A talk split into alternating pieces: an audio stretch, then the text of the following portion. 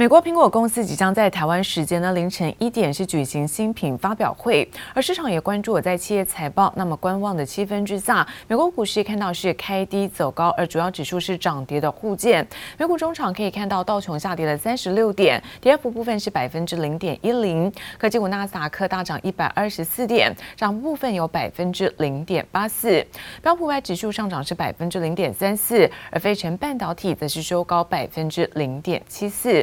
再来看到是欧洲的相关消息，投资人除了观望在企业财报之外，由于大宗商品价格的上扬，而市场也担心能源危机的一个扩大，加上中国现在经济数据疲弱之下，欧洲股市看到主要指数呢开低之后，由零售类股出现领跌，而尾盘持续震荡，全面的下挫。中场可以看到，在德国部分呢下跌是百分之零点七二，而法国跌幅则是在百分之零点八一。而本周堪称是美股的企业超级的财报周，那么包括像 Netflix、特斯拉跟英特尔都会轮番上阵。现在来自于在巴荣金融周刊，那么秋季的调查显示说，大型基金经理人预期美股可能会在半年之内回档修正，但是还是看好是长期展望。It's just a, a 30 minute train ride to Berlin. We're going, we're actually going to be building a train station. 特斯拉创办人马斯克宣布将新建德国柏林工厂，将斥资打造专属火车站。特斯拉股价今年以来涨幅超过百分之十五。美国时间周三更将揭露最新财报，继上周大型银行后，本周更堪称重量级美股企业超级财报周，包括当地时间周二的 Netflix、蓝筹股宝侨、娇生，以及周三特斯拉和 IBM，周四英特尔、美国航空、Snapchat，还有周五美国运通。Also, loan demand continues to be strong. So those banks that have all of that, they have loans, they have capital markets activity, they're they're involved in M&A, certainly put on better reports. And I think of all the banks that we look at, Bank of America probably the most beholden to net interest margins and, and rising yields. And I think that's reflected in the in the reaction that uh, investors are having today. 第三季财报在高盛等亮眼数据激励下，带动美股多头反攻。华尔街日报分析，上周公布的银行业财报一片繁荣景象，并购热潮和美股交易带动美国大型银行第三季业绩水涨船高，也让市场期待接下来的财报周继续添加动能。分析师认为，标普五百指数年底前上看四千六百点。The big banks have changed the tone of this entire market. It's clear from these numbers that the economy is in a much better place than we thought it was. 大荣周刊发布针对大型机构投资人的秋季基金大调查，显示有百分之五十受访者看好未来十二个月美股前景，但低于春季调查的百分之六十七。而大型基金经理人预期美股将在半年内回档修正，包括政策失误、供应链瓶颈和劳工短缺带动通膨走升等，但仍看好长期展望，将使美股走势短空长多。记者黄心如、杨启华综合报道。而英国因为脱欧和疫情引发了在卡车司机跟多项劳工的短缺，而英国政府呢在上个月发放五千张的卡车司机，包括了五千五百名的外国家勤工人这个临时的签证之后，英国英国现在养猪场呢有高达十二万头猪哦，等着呢是被屠宰，但却缺乏是处理的人手，因此最新在宣布加发了八百张的临时签证给外国屠夫，希望可以到英国来做救援。转换期结束，加上疫情造成劳工短缺，掀起英国家禽畜牧业完美风暴。英国鸡肉生产商受冲击最大，平均至少减产百分之十。Started in the industry nearly 40 years ago, um, and has seen 3% compound growth year on year. Um, this year, we've actually cut back. The industry has cut back, um, largely due to a shortage of labor. 英国过去大量依赖来自欧盟劳工从事低技术生产行业，脱欧后来自欧洲劳工锐减，处理禽肉类产品劳工大量流失。英国亡羊补牢，在耶诞节前允许五千五百名外国家禽工人在英国工作，但该行业表示仍然不足，成本增加，以后恐怕英国有钱人才吃得起鸡肉。We've recently increased our wages by a pound an hour. Uh, to to try to stem the the outward flow of staff, we've lost a lot of our uh, long-term people as well. 英国养猪产业同样也缺劳工，却面临不同命运。英国规定猪只达到一百一十五公斤时被宰杀，但英国屠夫人手不足，有十二万头猪因为长得太大只，面临被杀命运。政府开放八百名外国屠夫提供紧急签证。There have been lots of market disruptions, um, problems with access to the Chinese market, uh, maybe some overproduction here. Production's up by about 7%. 除了养猪产业，这场史无前例的劳工短缺，英国耶诞节的火鸡供应也饱受威胁。especially coming up to Christmas, uh, just to come over and bail out a country that turned around and said, We don't want you anymore, um, we don't love you anymore. I wouldn't do it, um, and I don't see really why they should. 尽管英国政府宣布发放五千五百张十二月二十 四号到期的家禽养殖人员临时签证，放宽欧盟劳工来英国，但业者不看好，真的会有大批劳工在耶诞假期前夕跑到异乡英国来工作，远水恐怕救不了近火。记者黄心如、杨其华综合报道。而美国花旗总部呢，出售在台销金业务，那么在台湾的花旗员工最新呢，也在全国金融业工会的协助之下，成立了花旗银行工会，希望可以尽快统整是内部声音，跟资方来进行谈判。而金管会主委黄天木最新也表示说，那么花旗买家并没有外界盛传的外银，而是只有本国的金融机构。美国花旗集团出售台湾销金业务，最新传出月底可能定案。花旗银行的工会也正式成立，未来将和资方协商员工安置计划。在全国金融业工会协助下，共有超过六十位花旗员工加入，主要诉求员工留用保障及不留用补偿、优退等方案。像富邦跟呃日正金、开发跟凯基银行哈，还有呃元大买那个大众银行。大概这几个案例的内容，他们都会拿来做参考比较，然后提出他们花旗的员工认为适合他们的这样的一个员工安置方案。花旗出售台湾销金业务进入最后阶段，金管会主委黄天牧最新也表示，买家没有外传的外资背景，只有在台经营的金融机构。外界估算交易金额可能上看六百亿元。目前国营除了富邦与国泰，最新也传出台新金将是抢亲花旗的大黑马。我们也开始处分张营持股。这些年来，台新除了三百六十五亿元的巨额投资被套牢。更连累到自己本身的发展，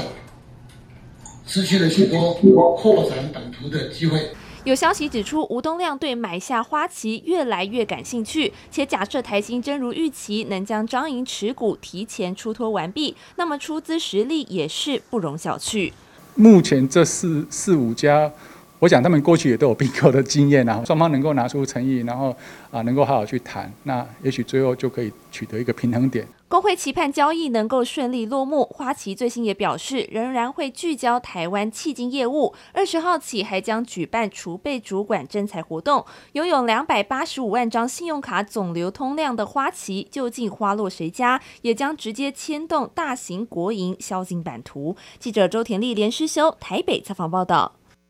而富邦金也为了并购日盛金在做准备，那么发行普通股跟丙种特别股，也因为总申购的张数较高，因此富邦金普通股就有逼近五万张，而在富邦丙种特别股也超过了三万张，因此这个中签率呢相对比较高。若以在富邦金周一的收盘价七十五点一元计算，大约溢价超过百分之二十七，抽到大概就可以赚到超过一点六万元。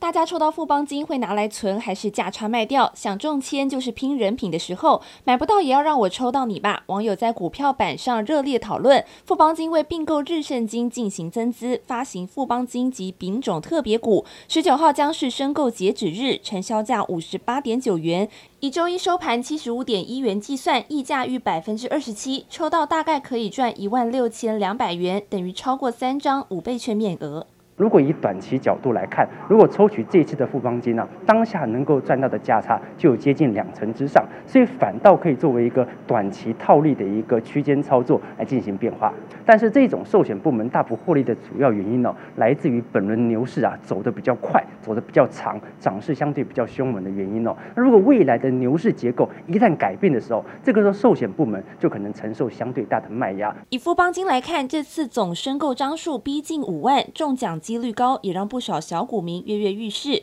专家也进一步建议，抽中的投资人以短期套利为主。而富邦金丙种特别股目前成交价六十元，年利率为百分之三，申购张数超过三万一千张，没有价差吸引力，有稳定利息，但这次的利率低于先前的富邦甲种特别股与乙种特别股。像这种特别股啊，在股票交易市场上流动性是比较低一点点的，所以可能你能够大量的买进，但是不一定能够出得掉。富邦金先前公布前九月税后纯益逾一千三百亿元，写下同期新高，EPS 狂赚十一点三二元，稳居金控美股获利王。往后进入升息循环，金融股长线表现也持续被法人看好。记者周婷丽连续修台北采访报道。而受到寒流的影响，在南韩、北极跟北海道是提前入冬。那么纺织业者表示说，品牌呢在十一月有望再追加是冬衣订单。加上现在越南的疫情哦降温管制的措施逐渐放松，那么台厂陆续在复工之下，远东新协理表示，今年第四季会比在去年同期来得好，甚至有机会能够淡季不淡。路上民众羽绒衣帽子戴紧紧，受寒流影响，南韩、北京、北海道仿佛一夜入冬。北京多地气温跌破零度，创下五十二年来同期最低温。吉林省更出现负十九度，提前到来的寒冷气温。纺织业者就表示，品牌商十一月有望再追加冬衣订单。它可以如预期的预估的去把它销售掉。那后面针对我们补单的话，可能就是持续加单去补到明年第一季，可能到到这个冬天。比较过年那段时间，还有一波可以预期的销售动力。越南疫情降温，管制措施从原本三周地逐渐放宽为两点一线，提升产能利用率，有助纺织成衣厂业绩表现。远东新协理表示，今年第四季会比去年同期来得好，有望淡季不淡。在这个两个礼拜当中，大概增加到一成五到两成，增加上去。第四季应该会逐月的好转，那因为刚刚提到的订单并没有减少，所以在这种持续要赶单的情况之下，甚至第四季跟个第一季部分的订单排程都会慢慢的变得比较明朗。众多利多因素让纺织类股十八号盘中涨势为各类股之冠。巨阳盘中股价最高来到两百二十点零五元，涨幅逾百分之五；如虹盘中股价来到五百六十九元，涨幅近百分之三；新兴鲜、弘裕盘中股价一度亮灯涨停。运价塞柜塞港的情况，其实导导致到说这些呃来到所谓的感恩节啊、圣诞节的销售旺季，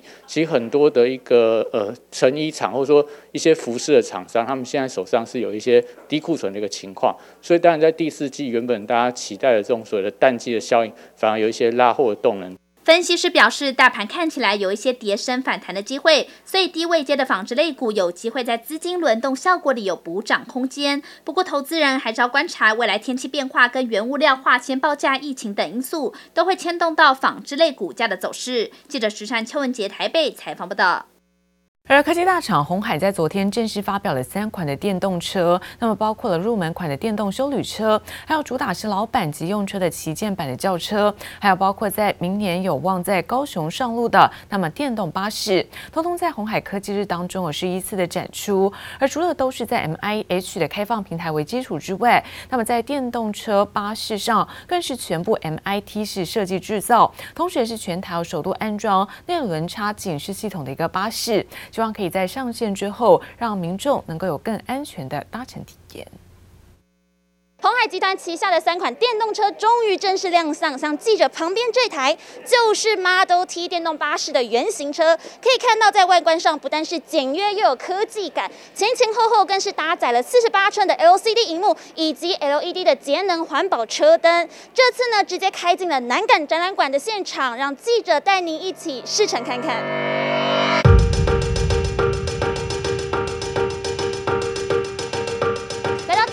巴士的内部可以看到，两侧有这个高耸的电池模组，不但可以平衡车身，还可以让整个电动巴士不会有引擎的吵杂声。接着，我们把镜头来到驾驶座的地方，可以看到取代传统的指针，而是放置了三块电子仪表板，而旁边呢也有内轮差的警示仪，等于说在行驶的途中可以让驾驶的视线不会有死角。转弯时有人经过，显示已立刻亮起红灯，发出提醒。透过电子后视镜，四周的车况安全掌握。在黄色的灯光下，整台 MIT 的电动巴士内装大走温馨风格，最高还可容纳五十五人。在记者旁边这一台黑色轿车，就是上个月意外曝光的 Model E 豪华轿车款。不但是在车门上面呢安装了 Smart Service，可以显示车子的任何讯息。我们镜头来到 B 柱的地方，还配备了人脸辨识系统。我只要人靠近这个人脸辨识系统，这台车子就会自动帮我辨识我到底是不是真正的车主。不只推高阶版房车，入门款的电动 Model C 白色 SUV 的修理车外形，按下按钮，车门自动打开，五加二人座的宽敞舒适空间，瞄准家用客群，不到百万元的售价，大走亲民路线。台湾这一次透过 N H 联盟，透过一个这样的资源的上下甚至是横向的整合，然后包含跟国外的品牌，甚至国外的一些供应链的合作，我觉得这是一个好的契机。那如何去把这些相关的这些供应做一个更好的一个统合，我觉得这是一个接下来关键，甚至是包含呃充电的部分，我相信这是大家很关心的。虽然不到一年的时间，红海就大受硬体成果，不过后续观察充电布局，尤其中国启动限电措施，外界也担心电动车的发展可能受到牵制。呃，我们看到的限电是跟国家的政策方向是有关系的。这个气候的啊，极端气候的变化所造成我们社会的影响，大家都在担心这件事情。那大家都在采采采取很多不同的方法来，呃，希望能够解决这个极端气候的问题。那电动车显然是一个解决这个问题的方法之一。不但不担心电动车的后市，刘安伟也强调，软体、半导体跟基建架构是未来产业竞争的关键。因此，和一般车厂相比，对国内 ICT 产业跨入电动车，刘安伟倒是信心满满。目前三款电动车都已经有客户洽谈，预期明年开始，电动车的营收就会慢慢显现，要外界持续拭目以待。记者林维斯林嘉宏台北采访报道。